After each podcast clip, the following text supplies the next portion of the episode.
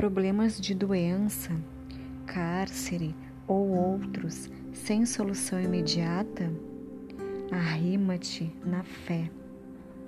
Assim como há longas ausências entre pessoas, paradas enormes nos empreendimentos, grandes esperas e momentos que parecem eternidade, assim, algumas vezes é necessário tempo prolongado para aclarar ideias, fortificar sentimentos e surgir decisões destinadas a durar longo tempo.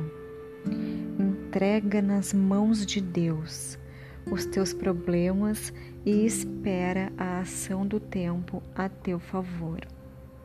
Quando mais sabes esperar, menos a dor tem domínio sobre ti.